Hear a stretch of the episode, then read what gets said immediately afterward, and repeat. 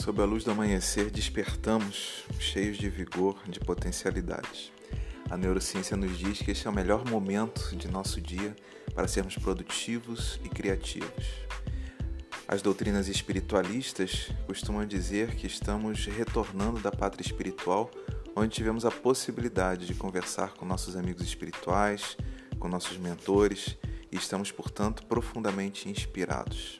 De qualquer forma, esse podcast nasce a partir de uma inspiração que recebo diariamente de um grande amigo, o Bira, que envia todo dia de manhãzinha uma mensagem e a quem procuro responder sempre.